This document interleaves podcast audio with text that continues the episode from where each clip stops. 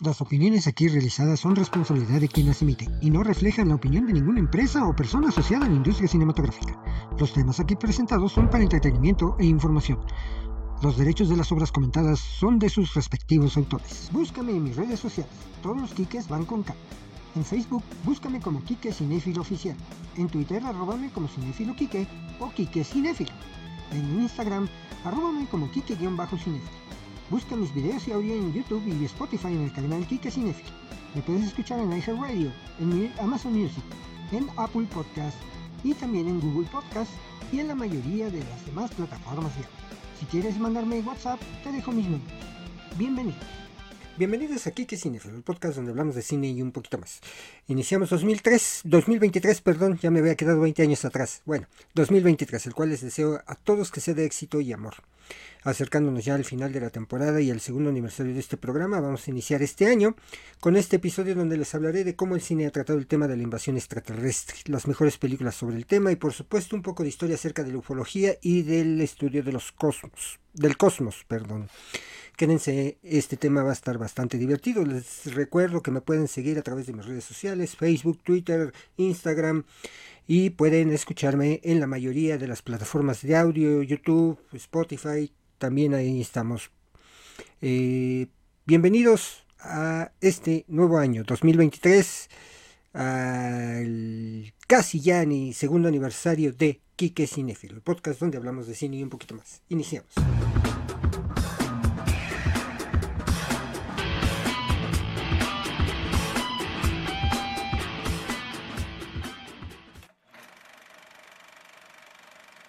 Los invito a escuchar el desarrollo del tema de hoy. ¿Te has preguntado si estamos solos en el universo? Para el ser humano desde tiempos antiguos la pregunta siempre ha sido, ¿qué hay más allá del cielo que observamos día con día? Desde tiempos inmemorables se ha estudiado el cosmos, el universo. El ser humano ha hecho intentos por salir de la, esfera, terrestre, aunque lo más lejos que ha llegado es a la Luna, nuestro satélite natural. Pero también la gran pregunta existencial de todos quienes vivimos en el planeta Tierra es, sin duda, uno de los cuestionamientos que difícilmente se ha podido contestar. ¿Somos los únicos seres vivos en el universo? Dos ramas importantes de estudio de lo planteado anteriormente es la historia del cosmos, el universo y la ufología. La historia del universo, que también hace alusión a la historia del cosmos, asociado directamente como sinónimo de universo, es un campo temático dedicado al estudio de los 13.700 millones de años de historia del universo, o también denominado cosmos, desde el Big Bang hasta el presente. Con sus diferentes etapas, estudiado fundamentalmente por cosmólogos, astrónomos y astrofísicos. Resultado fundamental también su estudio historiográfico por parte de historiadores de la ciencia. Más allá de las acepciones propias de las ciencias históricas, a su vez se llama historia al pasado mismo, e incluso puede hablarse de una historia natural, en que la humanidad no estaba presente y que se pretende actualizar con la denominada gran historia, campo académico interdisciplinario que se define como el intento de comprender de manera unificada la historia del cosmos o universo la Tierra, la vida y la humanidad, cubriendo la historia desde el Big Bang hasta la historia del mundo actual. Ese uso del término historia, lo que equivalente a cambio en el tiempo, a esa excepción se contrapone el concepto filosófico, equivalente a esencia o permanencia, lo que permite hablar de una filosofía natural en textos clásicos y en la actualidad, sobre todo en medios académicos anglosajones como equivalente a la física. Para cualquier campo del conocimiento se puede tener una perspectiva histórica, el cambio, o bien filosófica, su esencia. De hecho, puede hacerse eso para la historia misma y para el tiempo mismo.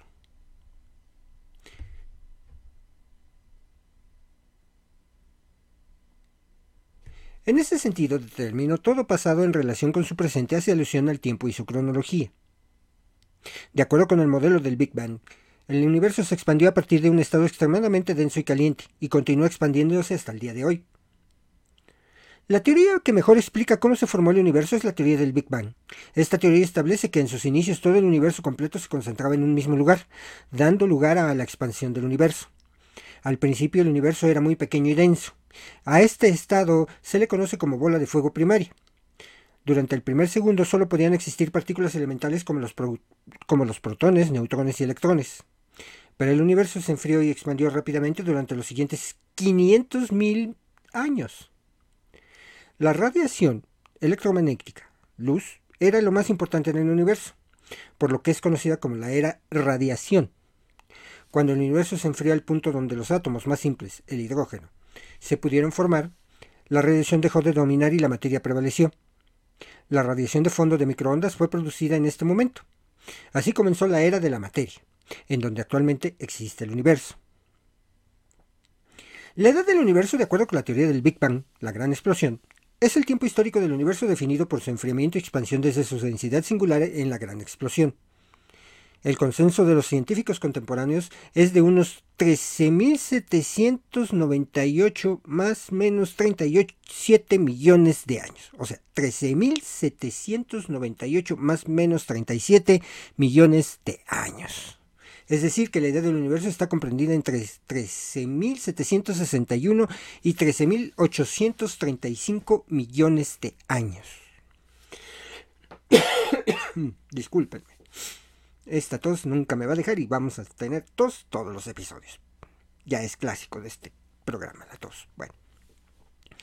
La cosmología y la historia natural se han estudiado desde la antigüedad y en el Renacimiento, y que, debido a la especialización y fragmentación de las ramas del saber, fue definitivamente superada por la biología y la geología, para un estudio más pormenorizado de la historia de la vida y de la historia de la Tierra, así como de la cosmología para un estudio del origen e historia del universo y que actualmente pretende actualizarse con la denominada Gran Historia. En 2018, un equipo de investigadores de Estados Unidos ha realizado una simulación que recrea 13.000 millones de años de historia del universo. Los responsables del trabajo, publicados en la revista Nature, son investigadores del Instituto Tecnológico de Massachusetts, sí, el famoso MIT, que han tomado la información obtenida a partir de las observaciones del firmamento y las últimas teorías cosmológicas para tratar de reflejar qué pasó desde el Big Bang hasta la actualidad. Ese mismo año, gracias a un gran telescopio milimétrico, se comenzará a estudiar desde México toda la historia del universo, como el descubrimiento de las primeras estrellas, así como el estudio de la, historia del sistema solar a través de los estudios de la NASA realizados en Júpiter. Stephen Hawking, científico autor de libros divulgativos sobre ciencia en los que discute sobre sus propias teorías y la cosmología en general, como breve historia del tiempo, del Big Bang a los agujeros negros, titulado en inglés A Brief History of Time from the Big Bang to Black Holes de 1988 y Brevísima Historia del Tiempo, A Briefer History of the Time de 2005, en colaboración con Leonard Lodinoff, en la que trató de explicar de la manera más sencilla posible la historia del universo, motivo por el cual se le conoció como el historiador del tiempo o el historiador del universo. La ufología, calco de inglés ufology, palabra formada a partir de las siglas UFO, Unidentified Flying Object, en español OVNI, por objeto volador no identificado, también conocida en español como ovnilogía. Es la investigación de objetos voladores no identificados, ovnis, por parte de personas que creen que pueden tener un origen extraordinario, con mayor frecuencia de visitantes extraterrestres aunque hay casos de investigaciones gubernamentales, privadas y de ciencias marginales sobre los ovnis. La ufología es considerada por los escépticos y los educadores científicos como un ejemplo canónico. ¡Ay! Sí, como un ejemplo canónico de pseudociencia. Oh, que se cae aquí esto, permítanme. Eh, según la Real Academia Española de la Lengua, la ufología proviene de la palabra inglesa UFO, en español ovni, y la terminación griega logía, es decir, tratado, estudio, ciencia. Por lo tanto, etimológicamente, ufología significaría el estudio de los ovnis. Y su expresión correcta en español podría ser la de ovnilogía, pero este último término no lo recoge la RAE en su vigésimo tercera edición. La definición dada por la propia RAE es eh, es estudio de los fenómenos asociados a los ovnis. permítanme esto.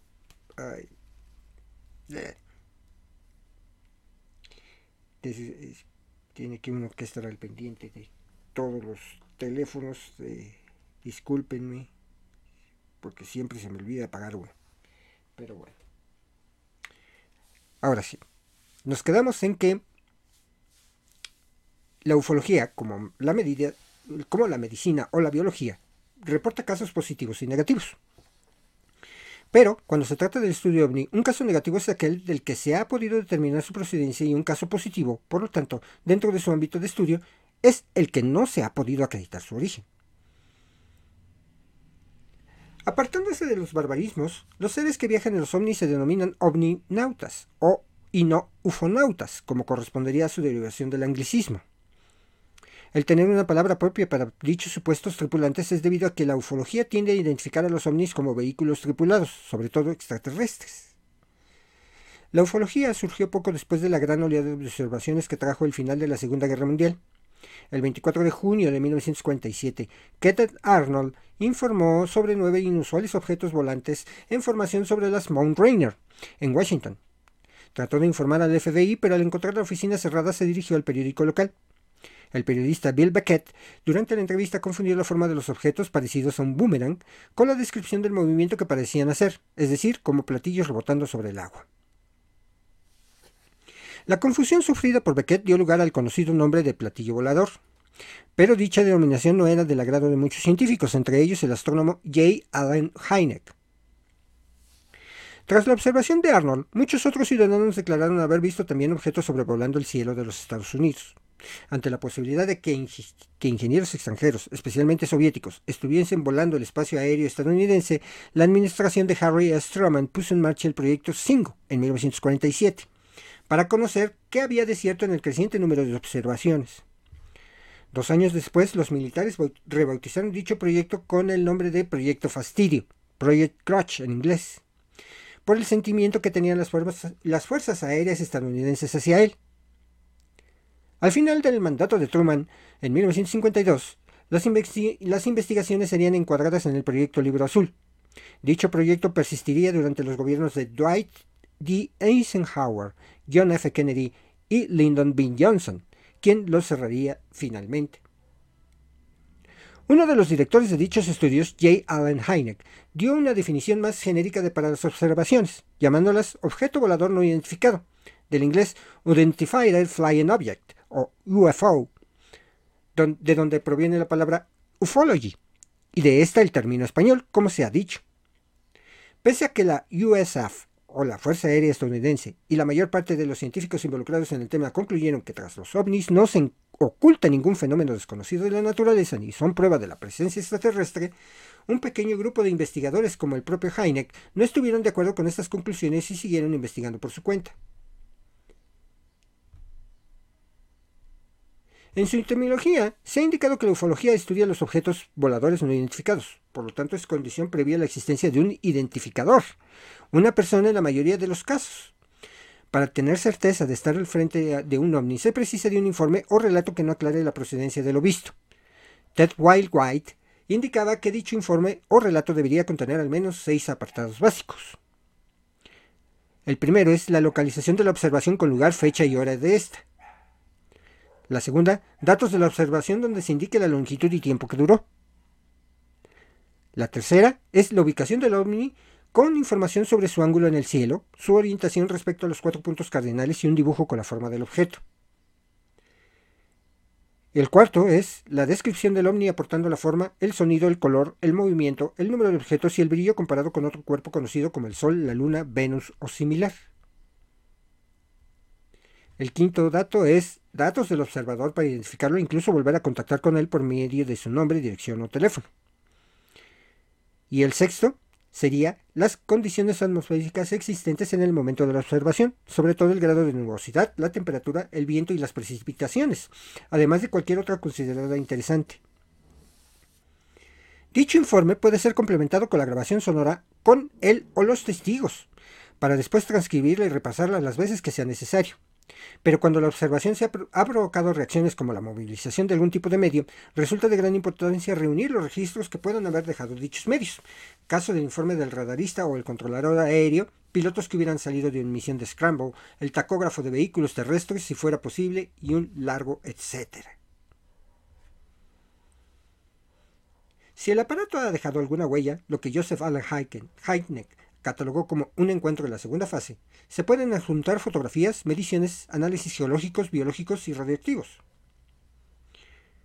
Como en tantas otras disciplinas donde la información juega un papel esencial, un punto de gran importancia es la verificación de los datos recogidos utilizando varias fuentes, además de la principal.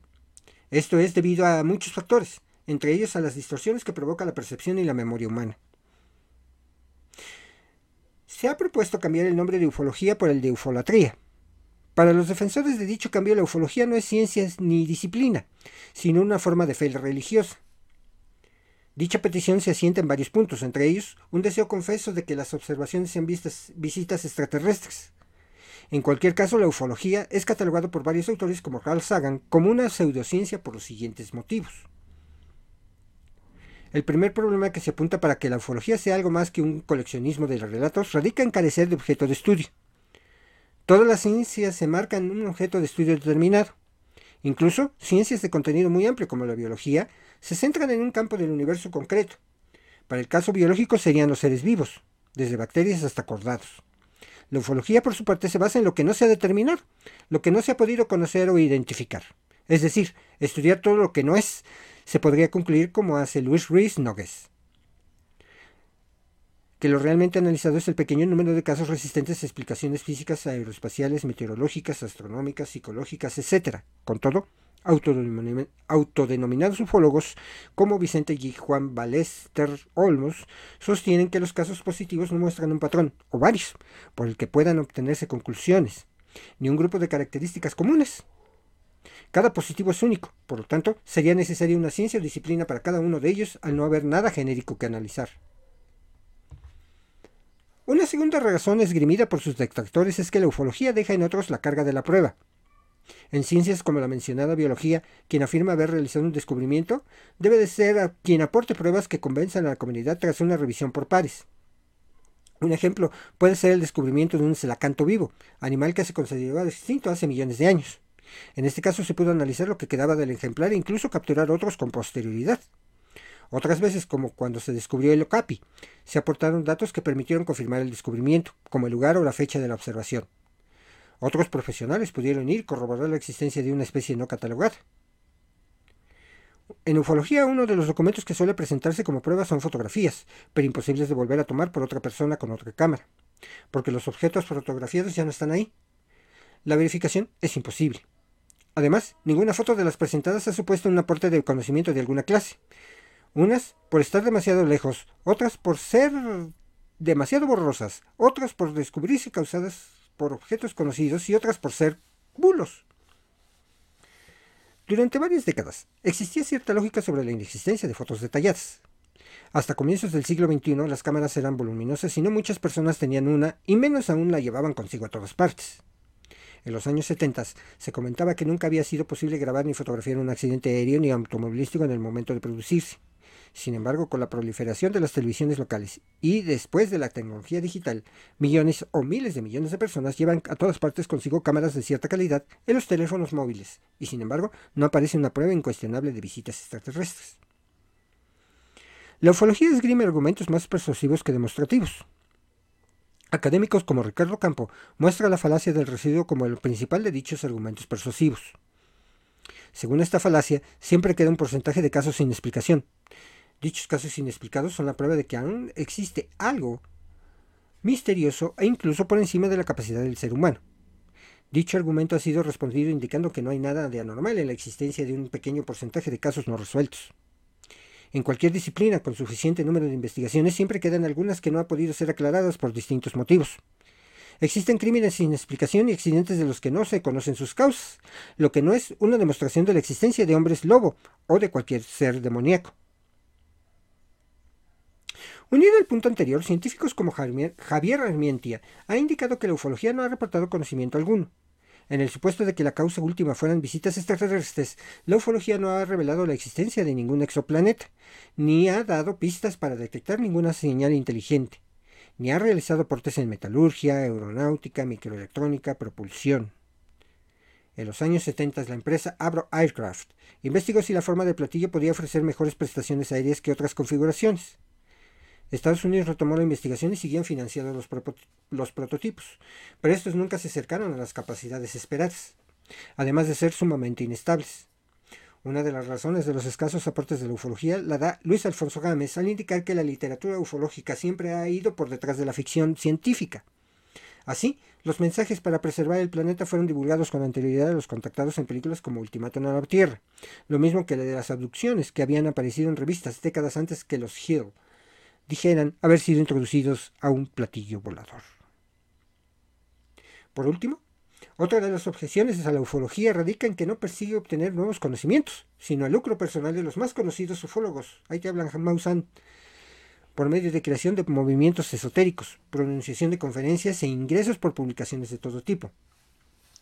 Pese a ello, autores escépticos como el mencionado Gámez hacen una salvedad y reconocen que se puede encontrar ufólogos serios y que buscan ampliar el conocimiento, pero generalmente la seriedad de un ufólogo es inversamente proporcional a su volumen de ventas. Apunto el autor español. Fernando de Frías ha constatado que no se trata de solo divulgar historias sin verificar, se trata incluso de inventar historias como una práctica regular e incluso cotidiana. Y así pues, para el cine, la exploración del cosmos y el descubrimiento de vida fuera de nuestro planeta es un tema común. Desde inicios del siglo XX han sido diversos filmes que han explorado el encuentro entre nuestra civilización y aquellas que provienen de algún lugar del universo. Algunas de ellas con resultados cómicos, otros hasta dramáticos, pero siempre en algún punto se trata del ser humano tratando de descubrir otras formas de vida. El género de la ciencia ficción y las invasiones alienígenas a la Tierra han sido siempre uno de los favoritos del gran público en ocasiones aterrorizando a la población con programas radiofónicos como The War of the Worlds, La Guerra de los Mundos de Orson Welles en 1938, o dando el salto de las novelas al cine comercial en la década de los 50 con películas como It Came from the Other Space, vinieron del espacio, clásico entre clásicos, con centenares de películas que se pueden clasificar a través de tres temáticas como la infiltración, la ocupación o el ataque directo de una civilización extraterrestre y recurriendo a diferentes tonos como el terror, la ciencia ficción, el conflicto bélico o el humor. Así, les daré una lista con las mejores películas sobre invasiones extraterrestres de la historia del cine para un servidor. Hazte con una buena provisión de palomitas y prepara tus gorritos de papel de aluminio.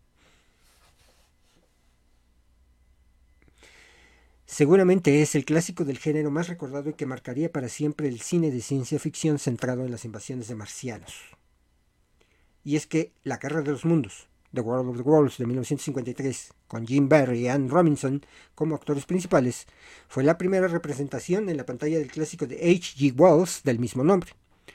Producida por George Paul y dirigida por Byron Haskin a partir de un guion de Barrett Lyndon, es la primera de las cuatro adaptaciones del trabajo de Wells y se le considera una de las grandes películas de ciencia ficción de la década de los 1950 ganó un Oscar por sus efectos especiales, que en ese tiempo fueron revolucionarios. Esta cinta adapta el libro de Wells y la lleva a la California de los años 50, en plena paranoia social sobre la Guerra Fría. Su argumento trata sobre la caída de un supuesto meteorito cerca de un pequeño pueblo de Estados Unidos que finalmente resulta ser una nave alienígena armada con un ojo que dispara rayos mortales. El ataque posterior, a escala global, tiene como objetivo aniquilar a la especie humana. Steven Spielberg hizo un remake, World of the Worlds, protagonizado por Tom Cruise y Dakota Fanning, estrenada en junio de 2005. Esta es una nueva adaptación del libro que se publicó en 1898. Además, la versión original está narrada por Morgan Freeman.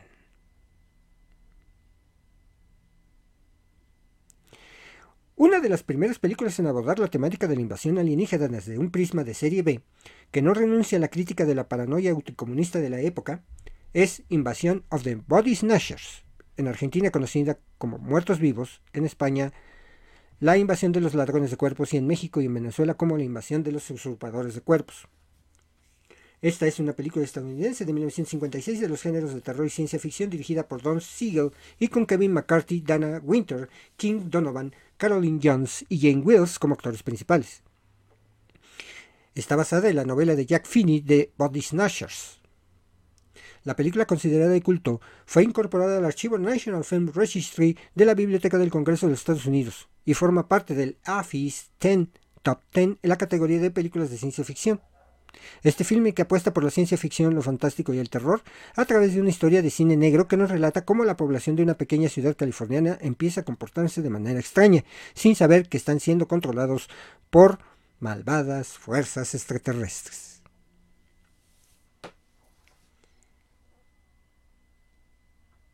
Protagonizada por el mítico Steve McQueen, y que de hecho fue su primer película como protagonista, The Blob, titulada La masa devoradora en España y La mancha voraz en México, Argentina y Venezuela.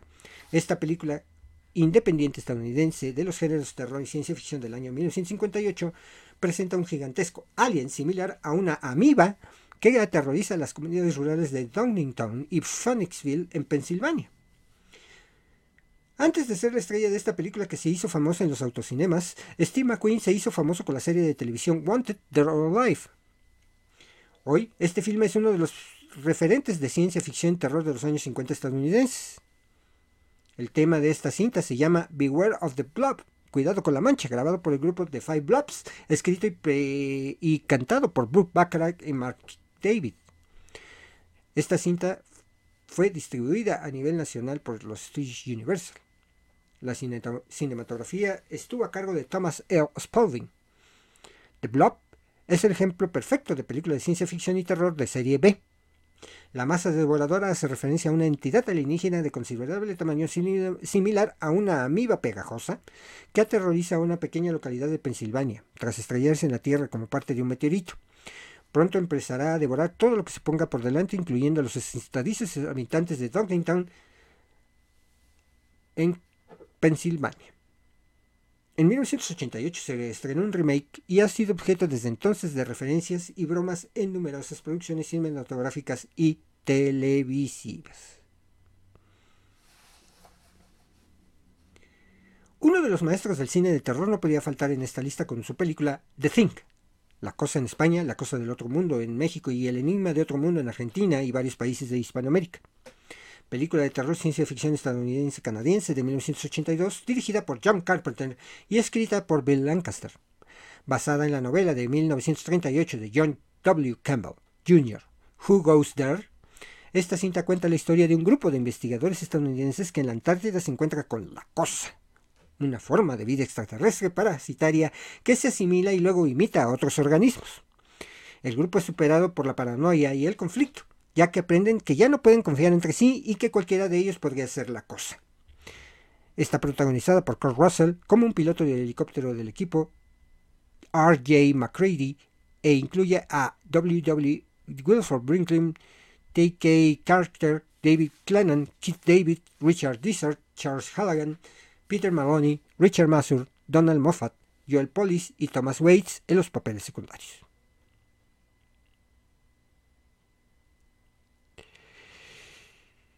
Volvemos a los bulliciosos años 80 para recuperar otro clásico de la ciencia ficción y el humor con Critters.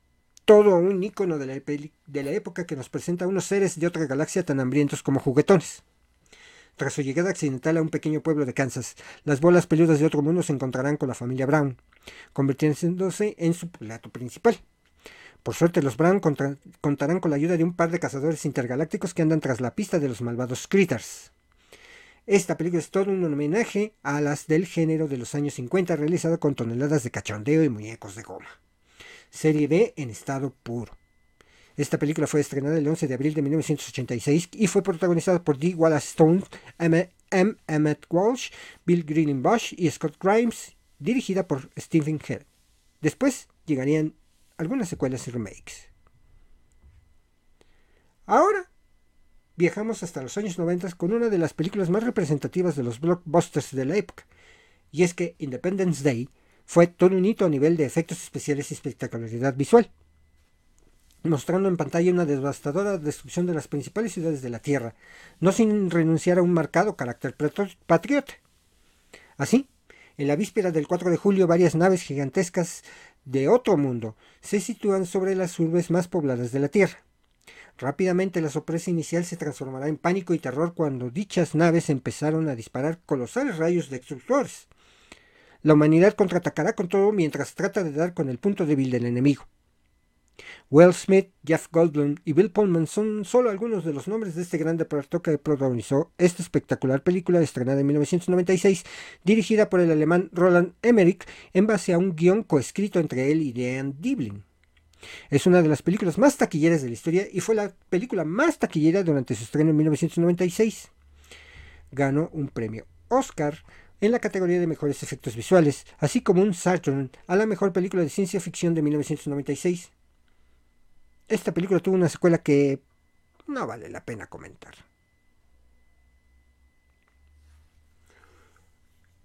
Un clásico de la ciencia ficción de mediados de los noventas, bajo el inconfundible estilo de su director, Tim Burton, es Mars Attack, o Marcianos al ataque en Hispanoamérica.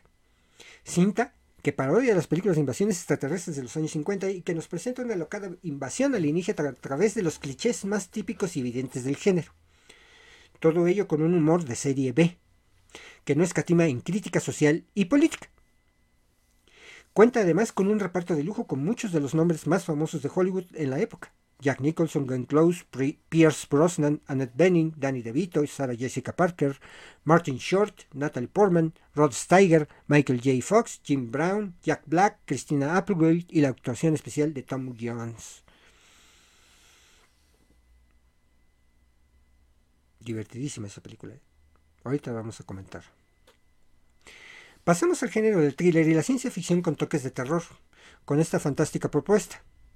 Protagonizada por Mel Gibson y Joaquin Phoenix, Señales, Signs, que fue escrita, producida y dirigida por M. Night Shyamalan en 2002, nos cuenta la historia de una familia que vive tranquilamente en una granja de Pensilvania, cuando de pronto descubren unos enormes círculos en los cultivos de su maizal. Pronto surgirán más señales similares en todo el mundo, anticipando lo que parece ser una inminente invasión alienígena. Ante la incredulidad religiosa de unos y el convencimiento conspiranoico de otros, deciden encerrarse en su casa tras una serie de terroríficos contactos, y con el objetivo de resistir hasta que todo pase. También es muy buena esta película. Y así, podemos repasar mucho más películas, muchas de ellas utilizando la invasión extraterrestre como el fin de la humanidad, haciendo experimentar al espectador un miedo intrínseco a lo desconocido, tal y como sucede en Un lugar en silencio, A Quiet Place, Cloverfield o La llegada, de Arrival. Pero esta lista no estaría completa si no mencionamos dos títulos que, gracias a la mano del ya mencionado Steven Spielberg, nos da la oportunidad de experimentar el lado amable de la llegada de seres de otro mundo. Close Encounters of the Third Kind encuentros en la tercera fase en España y encuentros cercanos del tercer tipo en Hispanoamérica. Película estadounidense de ciencia ficción de 1977 escrita y dirigida por Steven Spielberg, protagonizada por Richard Dreyfuss, Melinda Dillon, François Truffaut, Terry Garr, Bob Balland y Kerry Goofy. Nos muestra cómo desde las razas originales hasta el mundo científico está interesado en la existencia más allá del planeta Tierra. Esta cinta narra la historia de Roy Neary, reparador de líneas eléctricas de Indiana, a quien le cambia la vida tras experimentar un encuentro con un objeto volador no identificado, de cuya existencia está al tanto el gobierno de los Estados Unidos, el cual colabora con los ovnis en una especie de equipo internacional de científicos e investigadores. El filme se estrenó en noviembre de 1977 con gran éxito financiero y buena crítica. En 2007, esta película fue considerada cultural, histórica y estéticamente significativa por la Biblioteca del Congreso de los Estados Unidos y seleccionada para su preservación en el National Film Registry. Esta cinta además fue musicalizada por el multipremiado John Williams y es precisamente la tonada con la que se comunican los extraterrestres con nosotros la que la hace especial. Y a ver si me sale, ¿eh? Es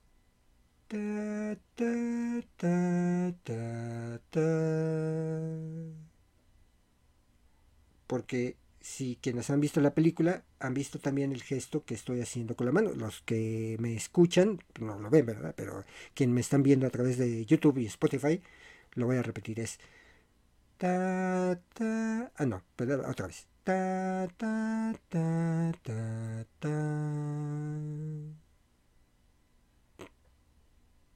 escuchas la tonada y sabes que es de la película Encuentros cercanos del tercer tipo y ahorita me voy a centrar un poco en mis opiniones sobre estas películas que tengo aquí. Esta producción nos lleva a reflexionar junto con otras, ¿Cómo debemos prepararnos para una llegada extraordinaria de seres de otros mundos? ¿Lo hacemos de manera pacífica y científica? ¿Nos preparamos para luchar por nuestras vidas?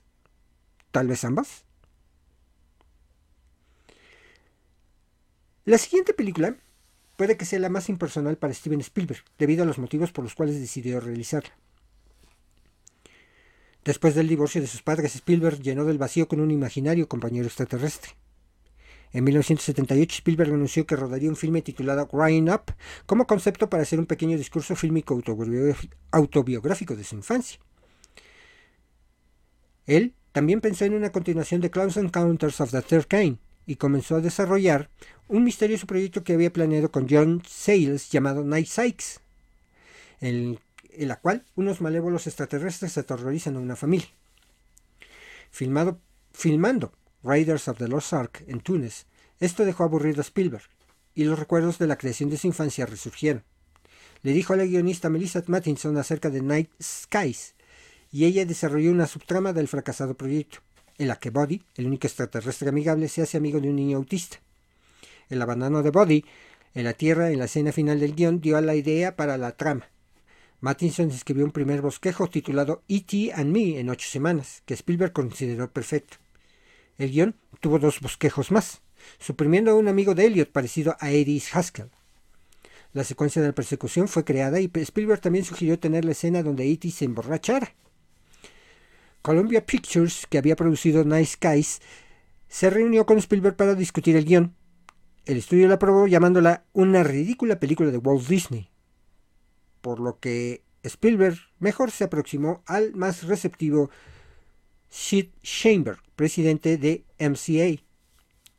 Y de la mano de Universal Pictures y Amblin Entertainment llega en 1982 E.T. el extraterrestre, cuyos protagonistas Henry Thomas, Robert McCrown, Drew Barrymore, T. Wallace, Peter Coyote, Keith C. Martel, Sim Fry, C. Thomas Howell, Erika Eleniak, Pat Welch,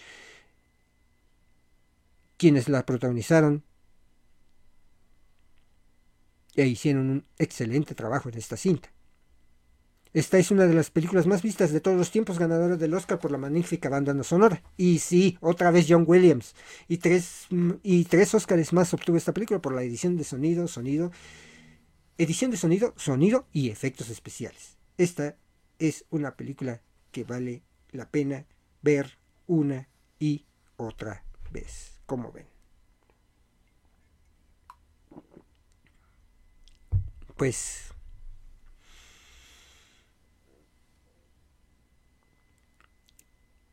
yo no sé eh, si haya dentro del público que me escucha o ve a través de Spotify, YouTube y que me escucha a través de las diferentes plataformas de audio. Personas que hayan tenido pues alguna experiencia de esta de este tipo tener encuentros cercanos del tercer tipo, encuentros cercanos del cuarto tipo, incluso hay por ahí una película que muy mala, por cierto, que protagonizó Mila Jovovich. Jovovich. Eh,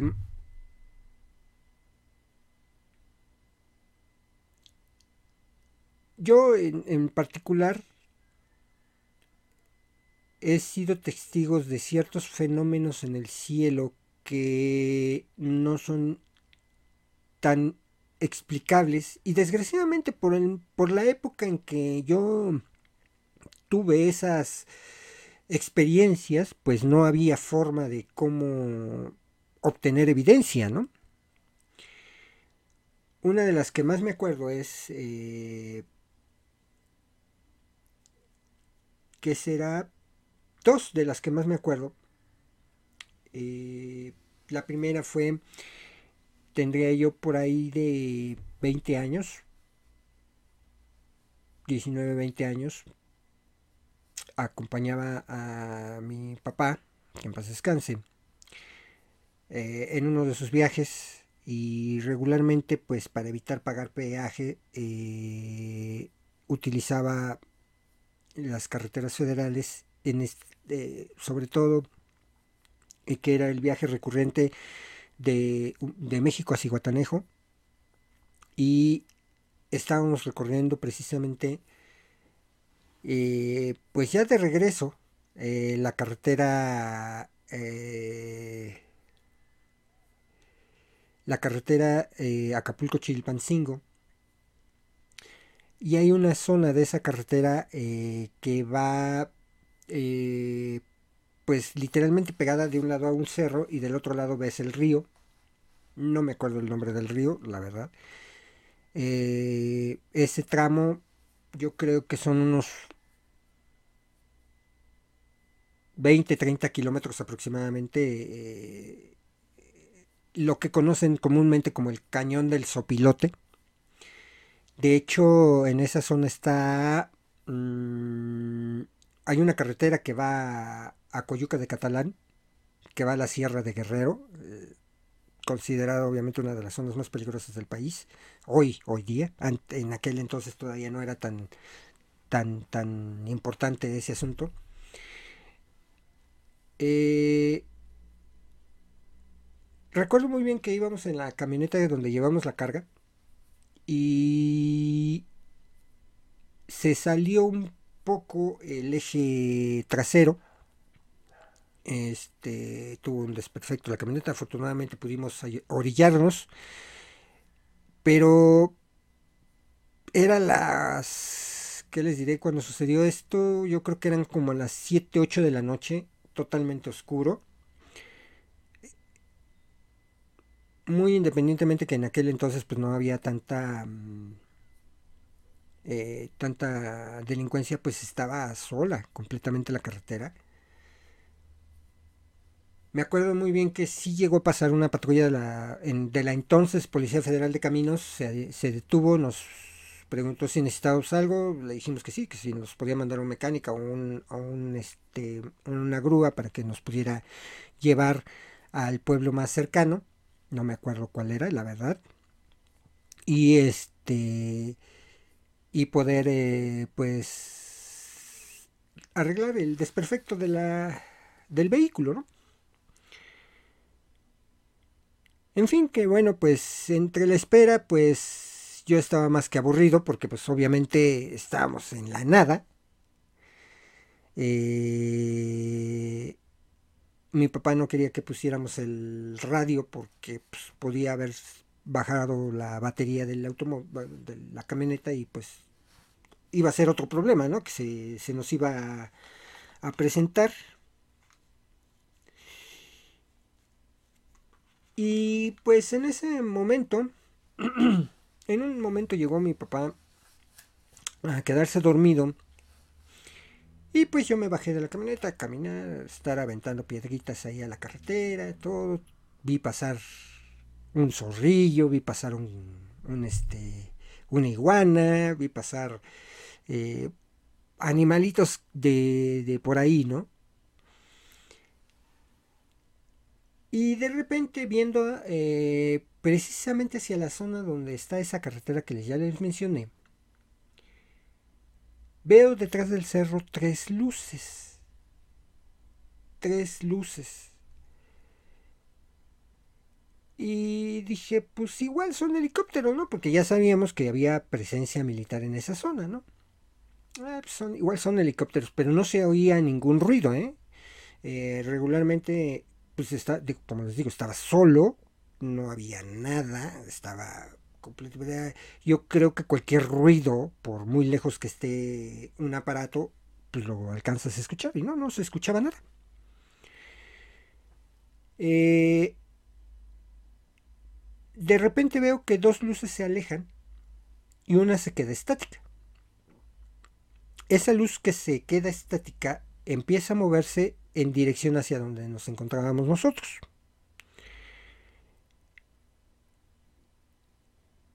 De repente cambió el rumbo, si no mal recuerdo. Eh, vamos, eh, poniendo en, con referencia la carretera y que íbamos hacia el puerto de, bueno, que veníamos del puerto de Acapulco, porque creo que veníamos de regreso. Eh, y más o menos así, considerando la orientación, yo creo que estaba viendo yo hacia el norte y veo cómo da se dirige hacia nosotros, pero de repente da la eh, eh, gira hacia la izquierda, da como una especie de vuelta y queda precisamente del otro lado del cañón. Como les digo, es un, es un cañón. Eh, estábamos en un espacio de terracería algo corto. Obviamente la pared de la, del cerro pues no me permitió ver más hacia del otro lado. De repente veo cómo brinca esa luz sobre nosotros y vuelve a ponerse hasta el otro cerro. Yo creo que de cerro a cerro, aproximadamente de la punta del cerro donde estábamos nosotros, al que yo tenía enfrente, que serán unos 30 kilómetros, por ahí sí, más, más o menos. Eh, un helicóptero, por muy rápido que sea, no llega en segundos, como lo dice esta luz.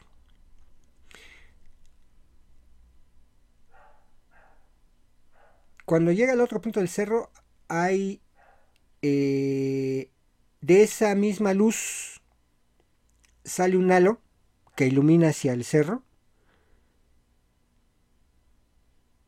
Y de repente, después de que sale ese halo, de esa luz hace una especie de flash, como un flash de una cámara, y desapareció. No hubo ruidos, no hubo nada.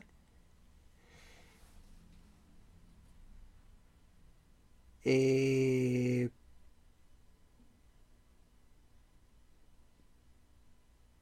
es de esas cosas que uno a veces no comprende, ¿verdad?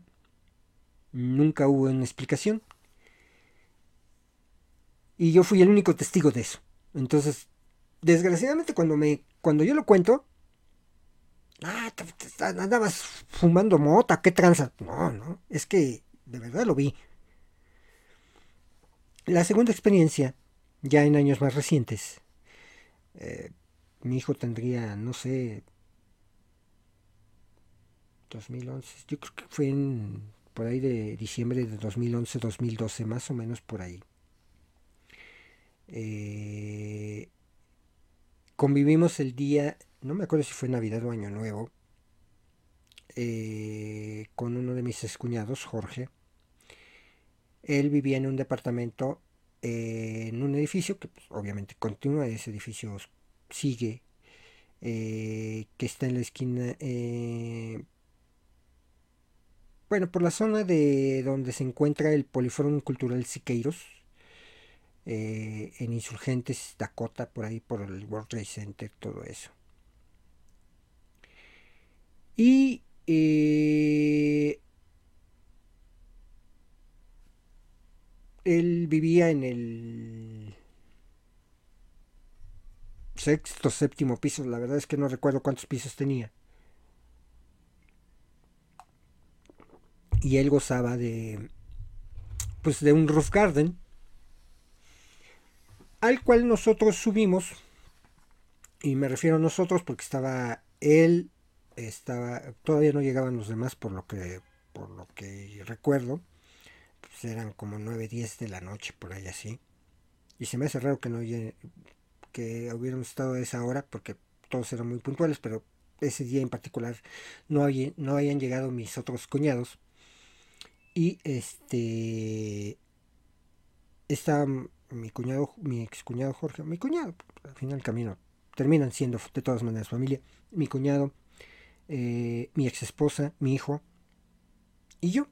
Y estábamos ahí porque pues ellos fuman. Bueno, fumamos. Eh, y eh, el área del roof garden tenía una muy buena vista privilegiada porque teníamos literalmente enfrente al World Trade Center. De un lado y del otro lado veníamos enfrente el Poliforum Cultural Siqueiros y del otro lado veíamos pues todo toda la avenida de los insurgentes. Eh, para los que no sepan, estoy hablando de la Ciudad de México. ¿eh? Y de repente mi cuñado dice, oigan, vean esto. ¿Qué, qué tranza? No, pues este, empezamos a ver un objeto que por sus dimensiones eh, no era muy grande, pero se veía a lo lejos. Eh, yo tengo un problema. Mm, yo no han sabido determinar qué exactamente es, pero si yo estoy en un lugar alto, dice un edificio, un puente, y miro hacia arriba, eh, tienen, tiendo como que sentir que caigo. Me dicen que es vértigo. La verdad es que yo no, creo que sea vértigo, pero este, a mí no me dan miedo las alturas. Definitivamente no me dan miedo, si no, no me subiría a un avión, ¿verdad? Pero este... Mm, bueno, tengo ese problema. Y yo cuando me encuentro en las alturas difícilmente volteo porque no me gusta la sensación que siento. Entonces, sí volteé hacia arriba. Eh, del World Trade Center, eh, de su antena, eh, se veía cerca un objeto. Y digo, se veía cerca porque, dada la altura del World Trade Center, pues, piensas que está cerca. Igual y no estaba. Este objeto cambiaba de colores entre el blanco, el azul, el rojo. Eh, yo intenté en aquel momento con mi celular tomarle alguna foto. La verdad es que yo tenía en aquel entonces, si no me recuerdo, un Nokia o un LG, no me acuerdo. No sé si recuerden unos telefonitos muy delgaditos que eran de pantalla completa, de los primeros de pantalla completa chiquito y no tenía muy buena calidad en fotografías y video. ¿eh? Pero bueno, pues era en 2011, era lo mejor que podías conseguir en telefonía, ¿no? Y no pude yo tomarle fotos.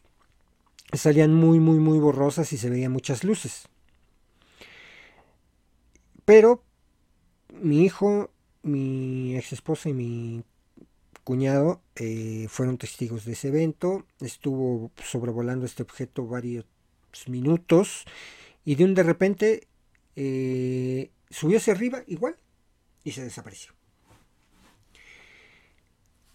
Y dadas estas dos experiencias que tengo, mm, o bueno, que he visto, he visto más, pero estas son las que más recuerdo, pues yo creo que no estamos solos en el universo. Yo soy fiel pensante en que no somos los únicos en el universo. No podríamos ser los únicos en el universo. Conocemos de teorías locas como, como que Jesucristo era, era este, extraterrestre o que o teorías que incluso pueden darse por ciertas como que los extraterrestres ayudaron a construir de manera pues hasta lógica las pirámides de Egipto, las pirámides de Teotihuacán, las pirámides de Chichen Itza, eh, porque los estudios geométricos que se han hecho en cuanto a las posiciones de cada una de las este, de esas pirámides han, eh, tienen una cierta lógica matemática incluso. Entonces, pues, sí, definitivamente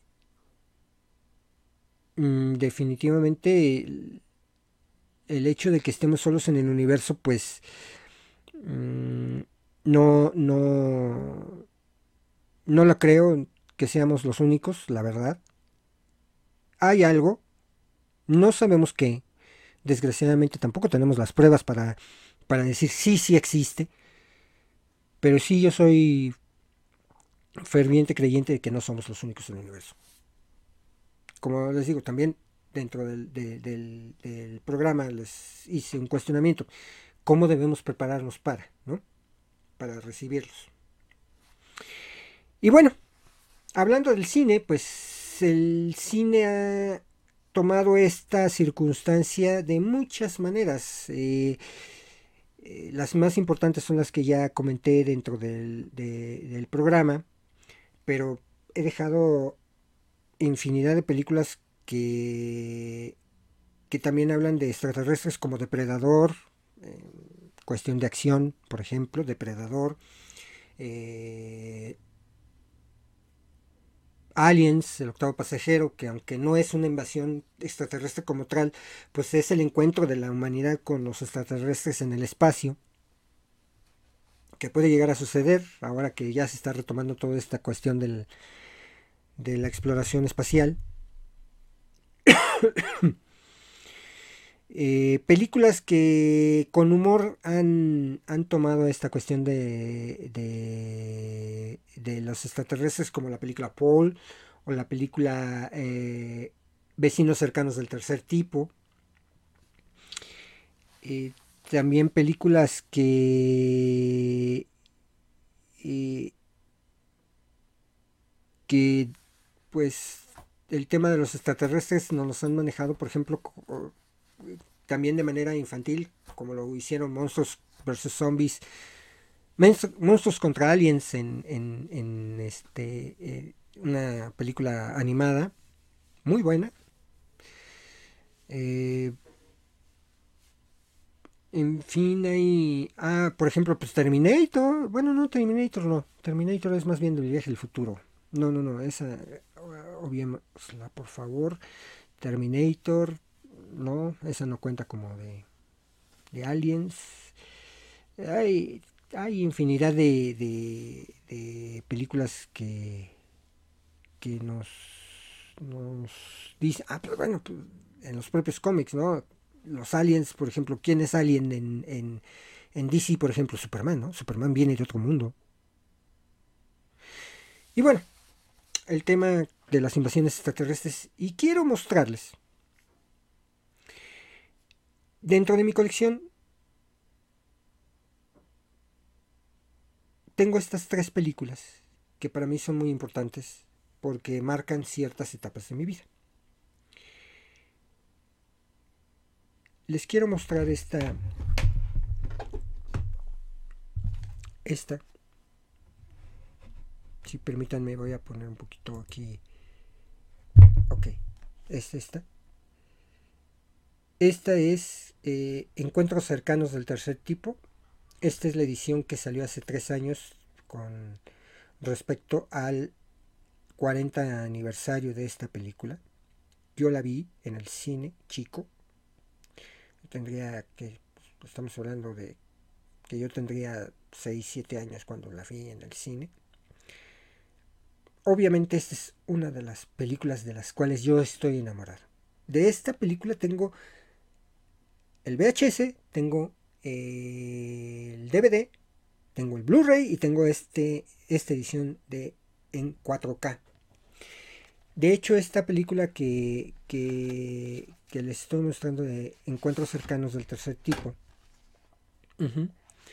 eh, viene eh, el Blu-ray y viene pues eh, también el bonus features muy muy interesante.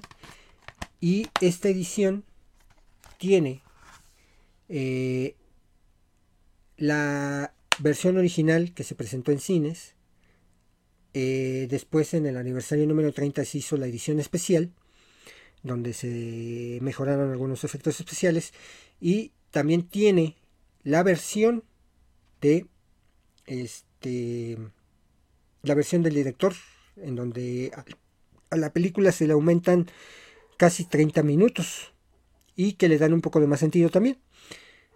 Esto es un tesoro realmente. Y déjeme decirle que esta película en particular no está en ningún servicio de streaming en este momento. Entonces, si alguien la quiere ver, se la presto. No, no, no, no se las voy a prestar. No, ni loco. No, no, no, no. Este, pero bueno, si alguien quiere ver esta película en particular, pues va a ser un poco difícil ahorita con los servicios de streaming. Eh, por ahí creo que está a la renta o en venta en Amazon, pero en digital, pero este realmente para mí esta es una de las películas que he visto y he visto y he visto y he revisto, pero todas las veces que sean necesarias. Por lo menos cada año me la, me la, la veo dos veces, porque esto es fascinante para mí. Encuentros cercanos del tercer tipo.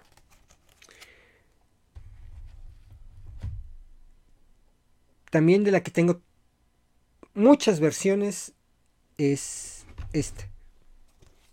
E.T. el extraterrestre. Esta es la edición del 35 aniversario, también 4K. Esta, discúlpenme, esta edición trae esta portada. Esta edición trae eh,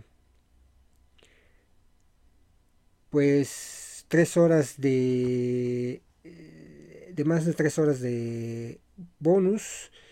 Eh, obviamente la edición en 4K em, la arreglaron con el sonido Dolby Atmos esta HDR por supuesto lo que logra tener una bellísima presencia esta película. Y este digo, esta película no ha tenido alguna mm, alguna especie de edición especial o, edición del director, pero pues y esta edición que yo compré trae el soundtrack de John Williams remasterizado y trae esta este librito del arte de esta película. Aquí vemos una foto por ejemplo o algunas fotos de de Steven Spielberg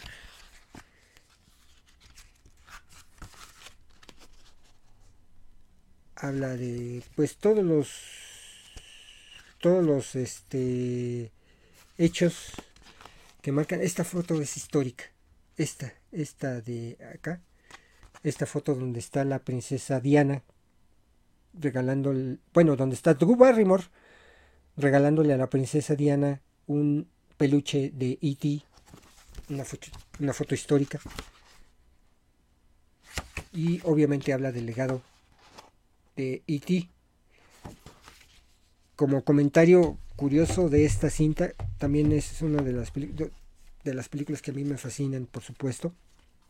Esta película yo la vi mm, en el cine junto con mis compañeros de, de la secundaria. Fue la primera vez que fuimos al cine, que nos llevaron al cine, gracias a un premio que nos ganamos. Y nos llevaron al cine a ver E.T. el extraterrestre. Eh,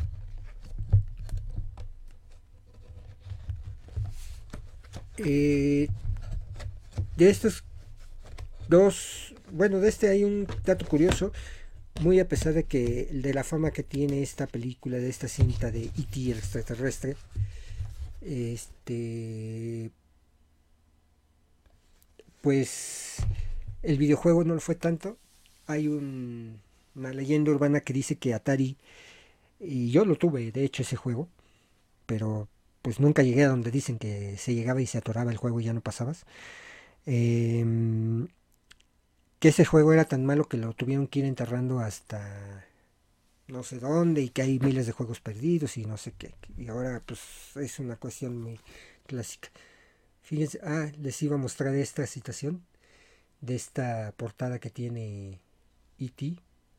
¿Ya vieron cómo se mueve? Está padrísimo, ¿no? Bueno.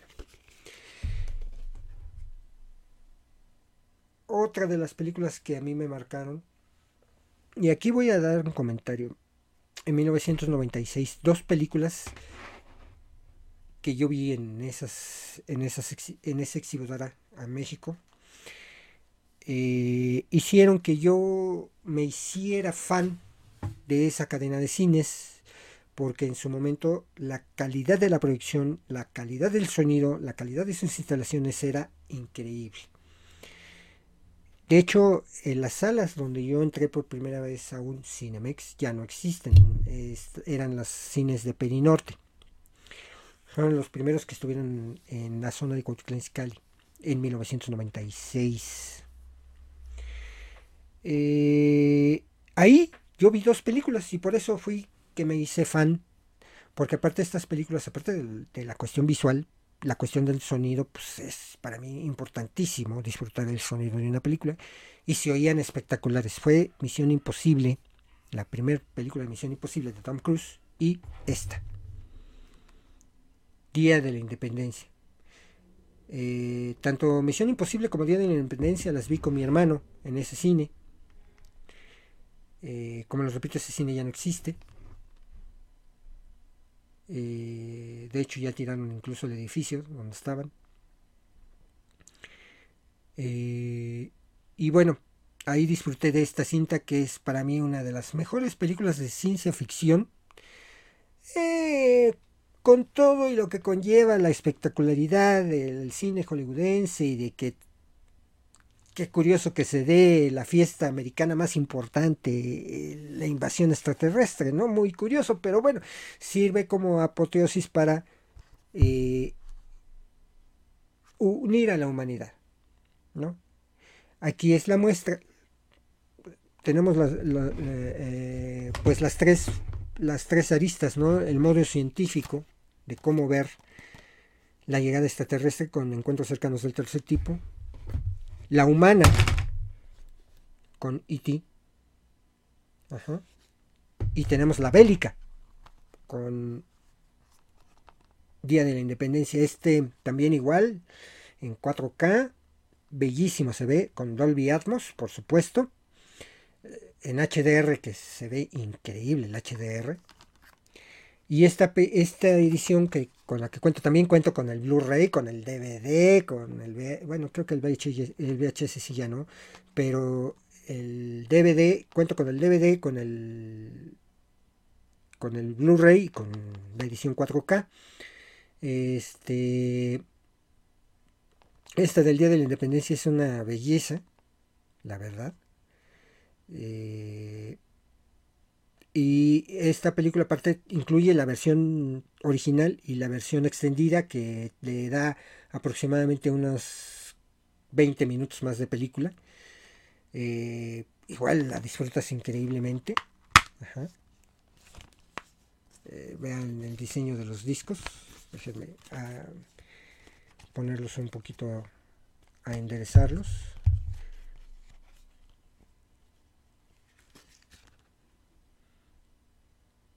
Padrísimos, ¿no? Los diseños de los discos. También con un disco de bonus features. Y bueno, pues